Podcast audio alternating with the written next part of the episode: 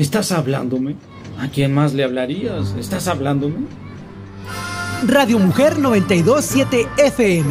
Camino. A donde vamos no necesitamos caminos. Y Android Pop No son los androides que buscan. No son los androides que buscamos.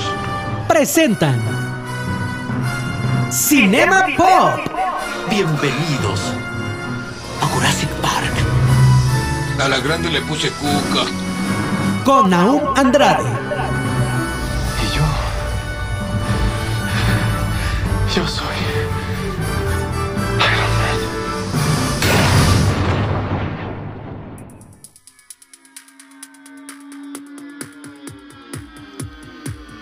Sean bienvenidos a Cinema Pop, el espacio donde podrás encontrar toda la vitamina que necesitas para terminar tu semana con toda la cultura pop, todo lo que te encanta del cine, las series, animaciones, videojuegos, todo lo que tiene que ver con la cultura pop. Aquí lo encuentras, tu vitamina de cultura pop, ¿cómo no? Y vamos iniciando, mi nombre es Naum Andrade y quiero agradecer a mi productora Esmeralda Cano que está ahí al tiro del cañón diciéndome, tienes que mandar esto, tienes que hacer aquello. Ahí está siempre al pendiente conmigo. Y también a Dago Camacho que me da el grandísimo espacio de estar aquí con ustedes. Y no olviden que puedes seguirnos en nuestra red social, en Instagram y en Facebook como Android Pop, donde nos pueden mandar sus preguntitas, dudas, comentarios, lo que quieran. Ahí nos pueden encontrar en Android Pop, en Instagram y Facebook. Y bueno, vamos dándole este fin de semana a Cinema Pop. Se está preparando la secuela de Mortal Kombat. Hace ya casi un año de que se estrenó esta película de Mortal Kombat, este remake, si le quieren ver así, adaptación de los videojuegos. eh, que venía de una saga donde originalmente pues tuvimos ahí por los 90 tuvimos eh, Mortal Kombat que fue buena, fue buena. Ah, tal vez no excelente, tal vez le faltaba un poquito de Mortal en su combat. Pero fue buena película. Después llegó una secuela horrenda con Annihilation que aniquiló la franquicia en el cine, ¿no? Pero el año pasado se estrenó Mortal Kombat, ah, llamada tal cual así. Y fue recibida con críticas mixtas, ¿no? Hay gente que la amó, hay gente que la odió, hay gente que dijo, eh, está intermedia 2-2. Pero bueno, ya se acaba de anunciar que ya viene una secuela en camino. Eh, por ahí New Line Cinema ahora fichó en la, pa- en la silla de escritores a James Slater, eh, que él ha estado como productor ejecutivo de Moon Knight y escritor de Moon Knight. Entonces New Line Cinema lo fichó a él. Por ahí, pues bueno, la película anterior terminaba con Colt, este personaje que crearon nuevo ahí, eh, yéndose a Hollywood, donde posiblemente se iba a encontrar a Johnny Cage, que pues fue uno de los grandes ausentes, ¿no? Y hay una cuestión que se está rumorando muy fuerte, en la que se cree que esta película nueva no va a ser exactamente una continuación, sino va a ser un reinicio. Van a reiniciarla porque, bueno, hay mucha gente que, que, gente que no le gustó la película y que le faltó un tono, no creo que le faltó un poquito de tono. Si bien se estuvo las peleas, estuvo un poquito más algunos fatalities, pero le faltó algo de tono. Y bueno, el estudio New Line Cinema quiere dar por otra línea. Al parecer ese es el rumor.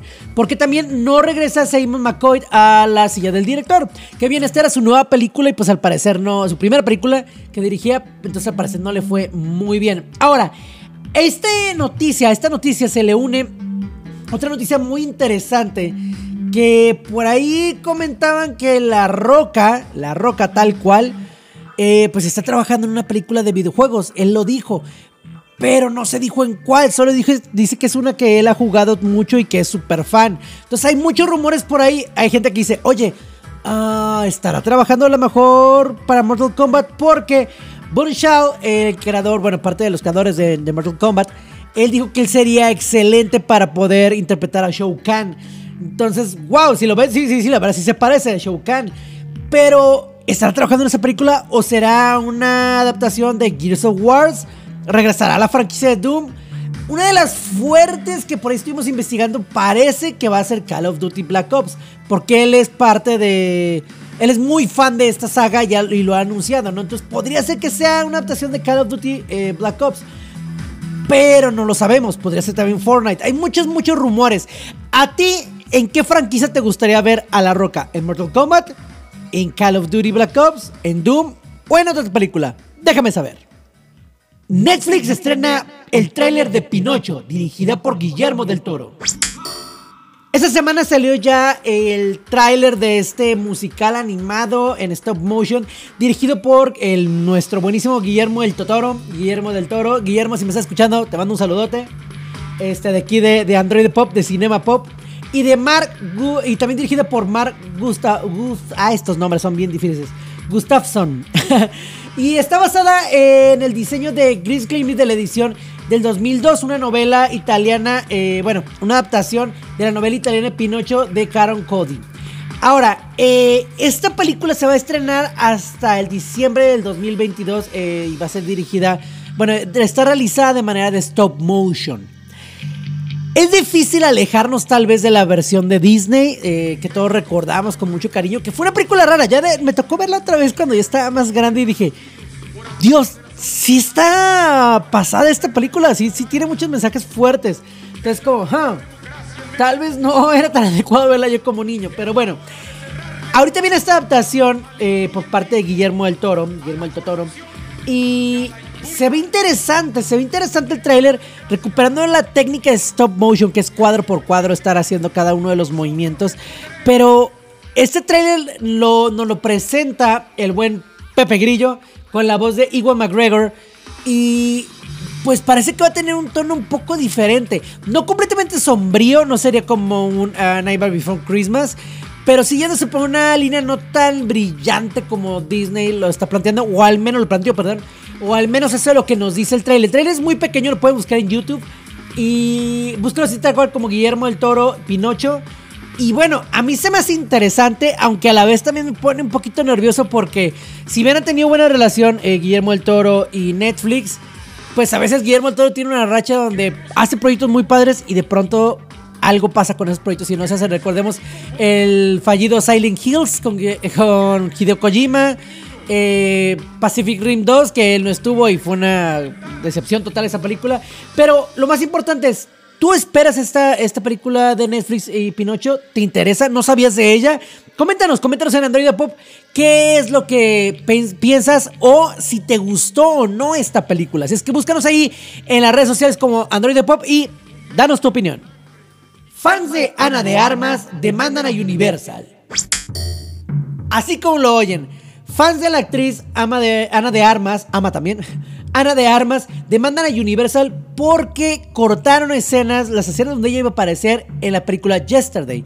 Esto ocurre en Estados Unidos y lo que alegan las personas afectadas en este caso es que ellas ah, fueron a ver la película o rentaron la película más bien ah, porque en los trailers se anunciaba que iba a estar Ana de Armas y estaban varias escenas de ella. Entonces ellos son fans de, Ana de Armas. Al momento que estaban viendo la película se dan cuenta que todas las escenas de Ana de Armas fueron recortadas. Ana de Armas la recordaremos eh, recientemente por estar en la película eh, No Time to Die de James Bond.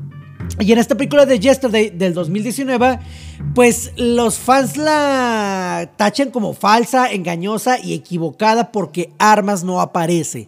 Ella no aparece en la película y ellas esperaban verlas. Entonces están demandando Universal porque hicieron un tráiler engañoso, ¿no? Que también últimamente o tenemos trailers que, por ejemplo, creo que Marvel lo trata de hacerlos engañosos, pero todos sabemos que nos van a ocultar cosas, pero también hay trailers que te revelan todo. Pero bueno, eso es otro tema.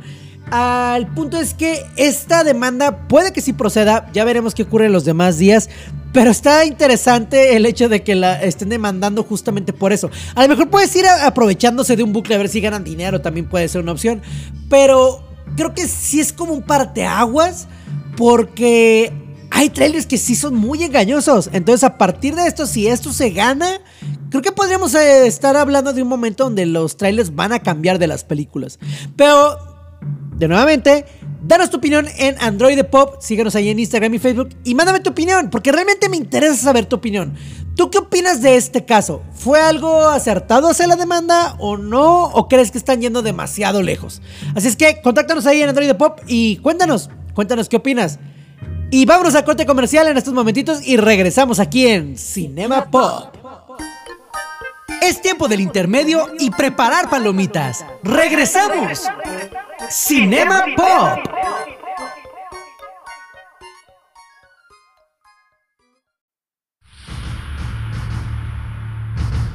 Finalizó el intermedio. Continuamos. Cinema Pop.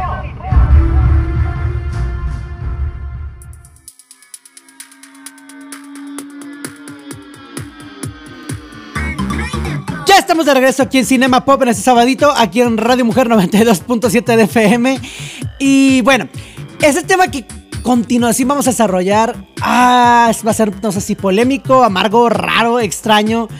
Pero mes de, mes de grato interés, realmente me interesa saber tu opinión acerca de este tema. Vamos a hablar acerca del cine mexicano. ¿Qué está pasando? ¿Cuál es mi opinión? ¿Qué, qué ocurre con el cine mexicano?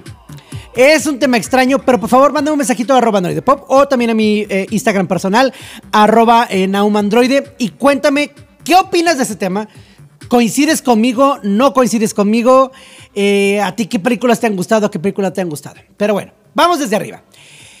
El cine mexicano ha pasado por muchas etapas. Tenemos la sección del cine de oro, los clásicos de oro, y luego viene esa etapa en los 90 donde tuvo un renacimiento, luego el cine de ficheras, tienen muchas etapas y actualmente un cine de cobereo le puedo llamar yo.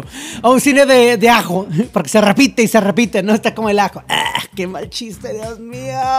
En serio, quiero ser pero, pero por favor, no puedo. Muy malos chistes. Este, si alguien me puede regalar un curso de stand-up, con mucho gusto se lo agradecería. Pero bueno.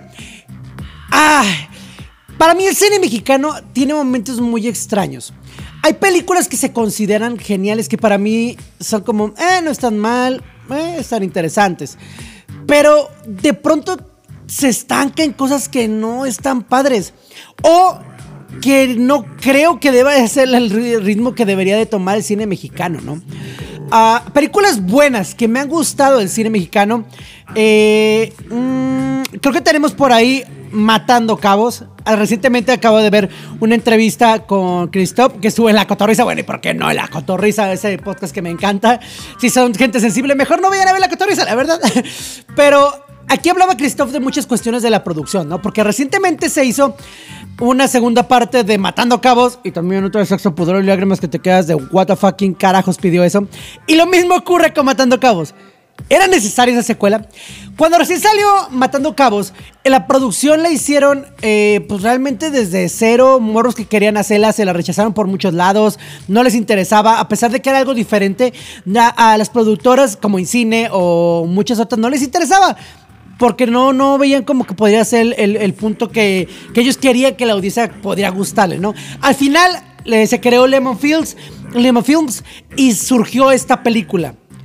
Y fue diferente, fue algo diferente esta película. Y hasta la fecha es como, wow, la escena de, de la Azteca, todos hablamos de escena de la Azteca, pero cuando ves el making of y te das cuenta de todo lo que se implicó para poder lograr esa escena, donde vino un Stoneman de Estados Unidos, este, que trabajó en Matrix, a dirigir las escenas de acción de, de los carros, de la persecución, y, y, fue el que puso la idea de, oye, ¿por qué no hacemos esto? ¿Por qué no hacemos que el carro vuele por ahí? Y que él quería utilizar a bueno, que esto fuera de manera remota porque les dicen, no, oye, ¿sabes qué? Esto no se puede, no puede haber un humano ahí arriba, ¿no? Porque pasa un peligro. Y el estómago mexicano le dice, no, no, a ver, espérame, te voy a mostrar que sí se puede. Y lo demuestra que no sufren daño, que la escena queda súper fregona. Dices, que hay talento en México. Ahora sí que lo clásico, nada más falta apoyarlo, carnal. Pero, ¿qué ocurre?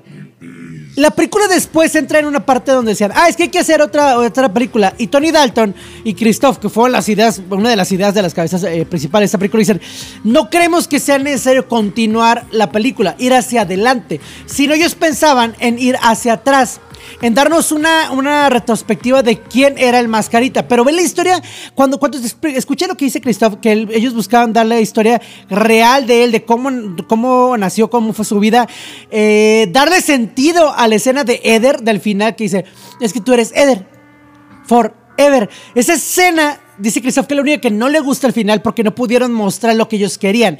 Esta escena donde le cuenta a todo lo que ocurre todo lo que ocurre, eh, si, si, si hace lo del asesinato, es porque el mascarita estuvo en la cárcel. Entonces, él vivió eso, él fue, se le quitó su identidad, él pasó todas las cosas que dice ahí. Entonces, lo veríamos en la escena y te quedaría más impacto. Entonces, a la hora de conocer su historia precuela, tendría ese impacto. Pero ahora sale Matando Cabos 2, sin Christoph, sin Tony Dalton, y sin además que realmente tenga el peso de la parte de la dirección y si sin un objetivo de contar una historia por diversión, sino por hacer dinero. Y terminamos con una cochinada como la que nos, nos presentaron. Mismo caso, Sexo, Poder y Lágrimas. ¿Realmente la necesitábamos? A mí en lo personal la película original no me gustó. O sea, no, no se me hacía como que... eh, realmente no era algo que quisiera ver, no era algo que, me gustara. Era como... más de lo mismo de ese tiempo. Porque para mí llegó una etapa donde el cine mexicano se convirtió en chistes grotescos, sexo o narcos. Y eso es el cine mexicano. Eso es lo que, lo que tenemos en el cine mexicano. Y dices, neta, eso es todo lo que somos. Ah, oh, pobreza también. Ah, vamos a mostrar toda la pobreza. Es todo lo que somos. No somos capaces de contar otras historias. No somos capaces de contar a lo mejor una historia de vampiros aquí en México y tomárnosla en serio. No somos capaces de contar una historia de acción y tomárnosla en serio. A fuerzas tenemos que meter chistes en todas las películas. Tiene que ser cierto grado comedia. Incluso las de animación, a fuerzas tienen que ser grotescas y meter chistes de doble sentido todo el tiempo. O eh, utilizar frases que, a cada rato se utilizan el, el argot popular solo para ser graciosillos. Aquí me remonta a otra parte con la sección de una película de huevos. Películas que cada que ves que las producciones son así como de. Imagínense una producción en 3D, que tienes que planear todo, grabar todo, hacer todo previo, que el guion se esté haciendo con las patas, que lo esté resolviendo en la sala de doblaje diciendo, no, no, mejor cambia este diálogo porque está cagado. Y tú dices, pero ¿por qué si no tiene sentido con el personaje? Porque la gente se va a reír y eso lo hace chido, eso es lo que la gente quiera. Dices, no, oye, es que este guion no va así. El que lo escribió tenía pensado hacerlo de una forma que todo tenía un sentido, porque solo metes chistes por hacerte el graciosito. Y bueno, ahí siguen, pero te- por otro lado se consumen esas películas, se consumen ese tipo de cine. ¿A ti te gusta este tipo de cine? ¿A ti te gusta realmente lo que se hace en México como un No Manches Frida que viene de una película de Alemania, de un director alemán? O No Manches Frida 2 que te preguntas qué carajos. ¿No te cansas de ver las mismas historias? No estoy diciendo solo los mismos actores, sino las mismas historias. Eh, Badir Derbez aparece en cada película cada semana con el mismo personaje.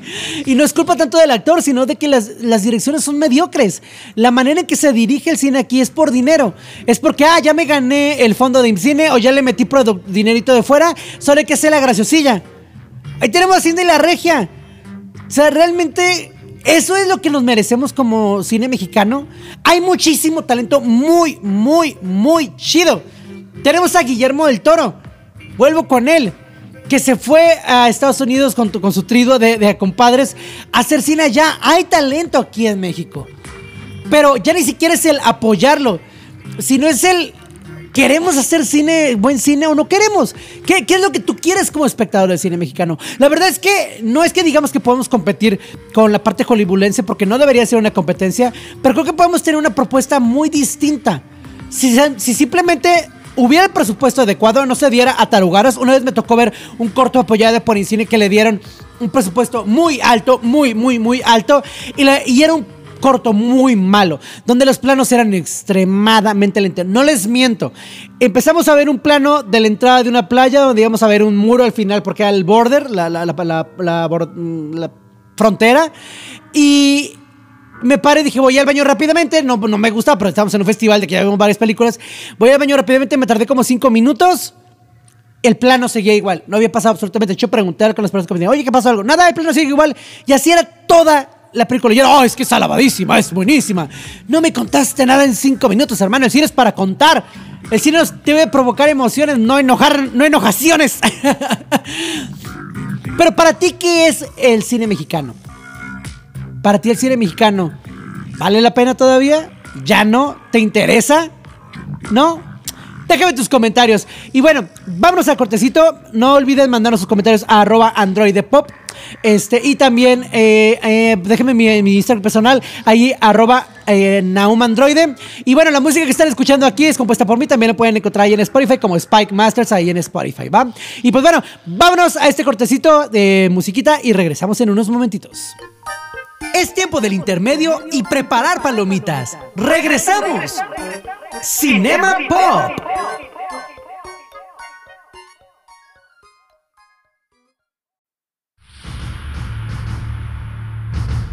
Finalizó el intermedio. Continuamos. Cinema Pop.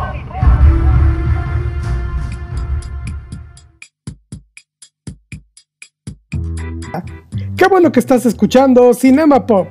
Me da gusto saber que andas por aquí, regalándonos la oportunidad de llegar a tus oídos. Quiero que sepas que eso lo apreciamos todos los que hacemos este programa. Y además sabemos que arrebatar, robar, quitar, desvalijar o hurtar el tiempo valioso que tenemos para entretenernos es horriblemente vil. Así que quiero darte el arma de la información y puedes decidir a qué si vale la pena dedicarle esas horas valiosas de tu vida. Somos René Andrade y Android Pop. Y esto es Películas y Series En la opinión de Android Pop. Disney Plus. Ronda Error es una cinta de animación y fantasía dirigida por Alessandro Carloni, que es el director de Kung Fu Panda 3, y Jean-Philippe Vine, que es el creador de Shaun la oveja. Esta es la historia de un pequeño niño de 11 años que vive en una sociedad utópica allá en el futuro, donde los robots ya son lo del día a día. Imagínate como tu iPad o tu tablet o tu celular, pero son fabricados en masa y enviados a todos los hogares del mundo. Puesto que en este futuro estos robots son los mejores y únicos amigos de los niños, es muy raro cuando tú no tienes uno. Así que nuestro protagonista muere de ganas de tener uno cuando por fin lo recibe, viene de una dudosa procedencia, así que se empieza a notar un comportamiento extraño, muy diferente al de los otros niños. Así que veremos qué es lo que pasa, dónde lo construyeron, cómo llegó, se puede demandar un reemplazo. Pero a medida que pasan los días con él, se descubre que el robot, aunque diferente, posee una humanidad y empatía que los otros no tienen. Esta película te enseña el valor de la amistad, no solo entretiene, sino que logra tocar las fibras más sensibles del espectador. No importa qué edad tengas, podrás identificarse. Nos hace hacernos la pregunta, ¿qué tanto cambió la forma de hacer amigos desde que las redes sociales son nuestro día a día? Ahora, un artilugio como Bebot, que sabe todo de ti, ¿facilitaría o complicaría las cosas? ¡La chida! Los personajes están muy bien desarrollados y algunos terminan siendo realmente entrañables. La película es visualmente impresionante y se apoyan además de diferentes franquicias como Star Wars o todo lo de Marvel para mantenerlos pegados a la pantalla y emocionados con lo que pasa. Además hay unos chistes ingeniosos y te aseguro que saldrás con una tonada musical que se te meterá en el cerebro muy difícil de olvidar. Lo gacho. La producción de esta película duró 5 años, ya que estuvo a cargo de un estudio de reciente creación que se tomó todo el tiempo que quisieron para entregar la ópera prima que ellos merecían. Por eso se enfrentaron a muchos problemas y algunos resaltan en el producto final. Por ejemplo, el actor que da voz a Barney en inglés, que es Jack Dylan Grazer, comenzó la filmación con 13 años y la terminó de 18, haciendo difícil de mantener el ritmo, el tipo de voz, el humor y además se enfrentaron a los cambios de voz propios de pasar por estas edades y justo al final de la producción tuvieron que enfrentarse a esta época de pandemia. El resultado es a veces irregular, a veces no logra sentirse cohesionado y además llega a enfrentarse con muchas películas actualmente que presentan a los robots como cosa del día a día. Incluso la trama puede llegar a ser parecida a otras como la de los Mitchells. Incluso el personaje principal nos recuerda muchísimo a Baymax, así que en el apartado de originalidad la verdad es que ahí no logra sorprender. Amazon Prime Video. Hotel Transilvania Transformanía. Después de que en la entrega anterior los monstruos vencieran al Kraken al ritmo de la música durante sus vacaciones en crucero y Drácula encontrara el amor, en Hotel Transilvania Transformanía, Johnny, cansado de ser discriminado por su propia familia monstruosa, decide recurrir a Van Helsing, que le pide ayuda para lograr convertirse en un verdadero monstruo. Gracias al rayo monstruificador, el joven DJ logra su cometido, pero no sin antes desatar un caos en el hotel, donde Drax y sus amigos monstruosos terminan convirtiéndose en humanos. Ahora, todos despojados de sus poderes y con un yerno lleno de monstruosidad en crecimiento, Drac debe viajar y recorrer el mundo para encontrar la manera de volver a ser vampiro y además conectarse con su hija y su yerno. Regresan las voces de Adam Sandler, Andy Samberg y Selena Gómez a la franquicia y vemos una nueva aventura de esta locada familia que en momentos logra ser realmente refrescante y saca unas risas que son muy refrescantes. ¡Lo chido! Es aplaudir que una franquicia como este logre ser longeva y llegar hasta una cuarta parte.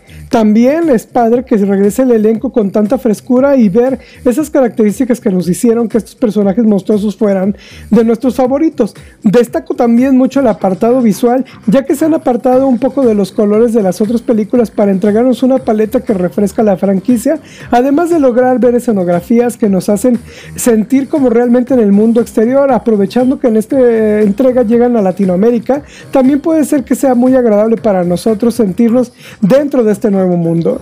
Lo gacho. Si bien al darle la vuelta de tuerca, al tratar de convertir a los personajes en algo que no eran, a Johnny lo convierten en monstruo y a los monstruos los muerten en humanos, logra ser una idea revolucionadora a la hora de aplicarla en algunos momentos cae en el cliché y caen cosas que ah, realmente eh, esperábamos y a lo mejor nosotros lo esperábamos mejor.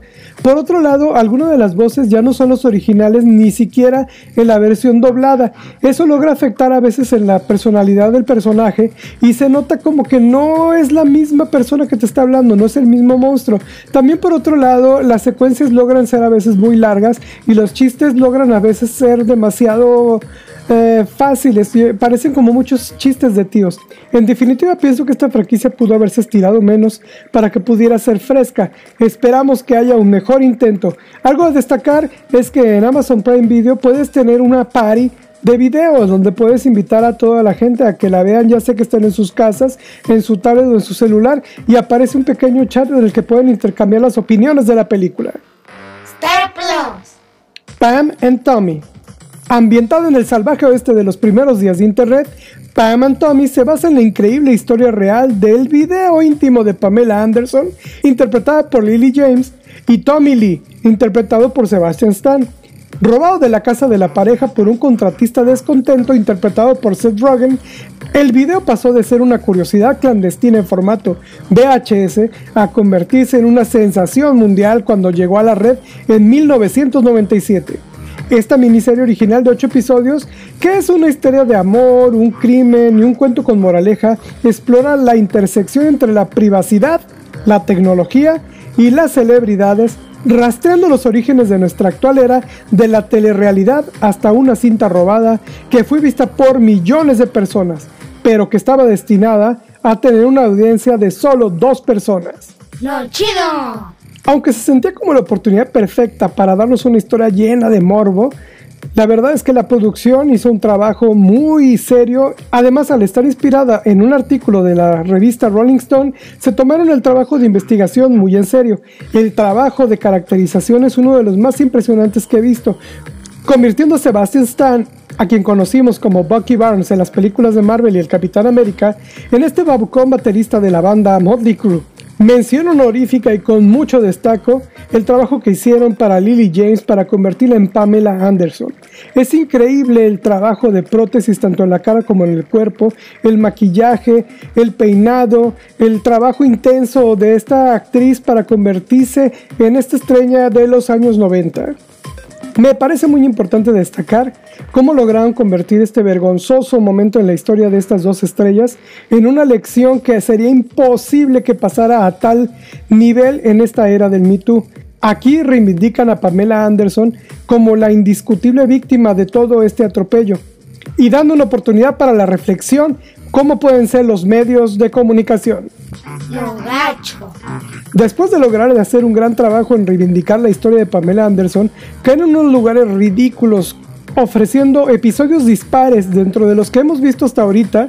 Hay unos que destacan realmente en su humor más sórdido. Incluso logramos ver unas prótesis masculinas que no eran necesarias para la que no eran necesarias que duraran tanto para entender el mensaje de la serie. Si bien estamos advertidos que es una serie con clasificación C, a veces se siente muy gratuito lo que vemos en pantalla. Espero que hayas quedado informado y que tengas toda la información para saber en qué gastarte esas fichitas de tiempo libre valioso. Contáctanos en nuestras redes sociales y dime qué te pareció, ya que en realidad lo que más me interesa es saber tu opinión. Yo soy René Andrade. En la opinión de Android Pop. Hasta la próxima. Es tiempo del intermedio y preparar palomitas. ¡Regresamos! Cinema Pop.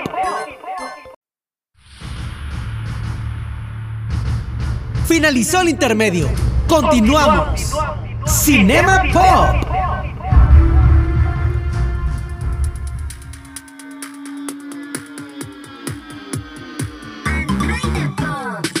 Ya regresamos, ya regresamos aquí a Cinema Pop en este sabadito, aquí en el 92.7 FM de Radio Mujer y llegamos a esta seccioncita que les encanta, que les fascina.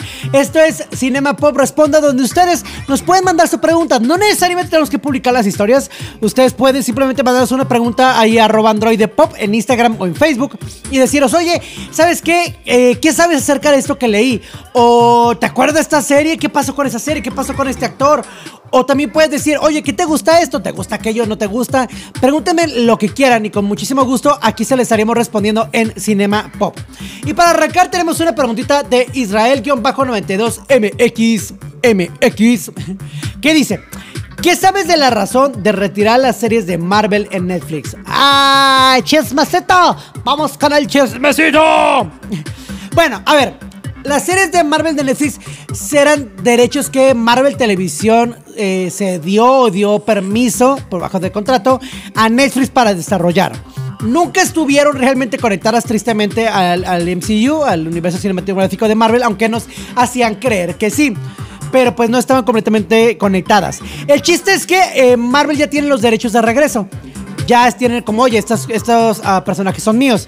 Entonces, por ahí se dice que uno de los chismes, por eso dije chismecito, es que Marvel estaba celoso porque después de que sale eh, Spider-Man No Way Home con la aparición de Daredevil, los números de Netflix se dispararon por esas reproducciones. Mucha gente que no se había suscrito a Netflix se suscribió solo para ver eh, la serie de Daredevil. Porque preguntaban, oye, ¿ya sé quién es? Ah, pues es este, Daredevil sale en tal serie. De Netflix, ay, quiero verla. Y de ahí se empezó a subir entre esas Jessica Jones, The Punisher. Entonces Disney dijo, "Oh, oh, oye, esos billetitos son para mí, porque al ratón le gusta el dinero, le gustan los dolarucos, le gusta la marraya. Entonces, pues, no le pareció. Y eh, aprovecharon que ya podían eh, recuperar los derechos y la retiraron. Ahora, desgraciadamente no se sabe. La se retiran ahorita entrando eh, el siguiente mes, en marzo. Y desgraciadamente no se sabe si las van a mandar a otro servicio de streaming o las van a archivar, las van a enlatar. Puede que las enlaten porque Marvel quiera hacer algo distinto. Por ahí está el rumor también de que se iban a ir en Estados Unidos a Hulu, el, se van por el Hulu. Y en este aquí en América Latina se irá por Star Plus, que no le está yendo muy bien, la verdad. Entonces, pues, a lo mejor le serviría ese, empujoncito. Y bueno, eso es lo que se sabe hasta el momento. Pero si hay algo más, en algún momento se los haré saber. Y vámonos con la siguiente preguntita que es Juan, de Juan Basurita. Güey, ¿ese es tu nombre, neta? Juan Basurita.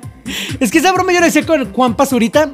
Y decía, ah, no, es Juan Basurita. Pero Juan guion bajo Basurita. ¿Neta ese es tu, tu nombre? De, de, o sea, de... No creo que te llames así. ¿O sí? Juan Basurita. Bueno, da igual. Él nos pregunta, ¿cuándo se estrena Better Call Saul? Better Call llega el 19 de abril, se estrena.